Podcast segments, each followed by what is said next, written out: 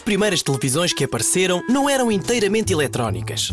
O ecrã era do tamanho de meio cartão multibanco e transmitia imagens em tons de laranja através da rotação de um disco e de uma lâmpada.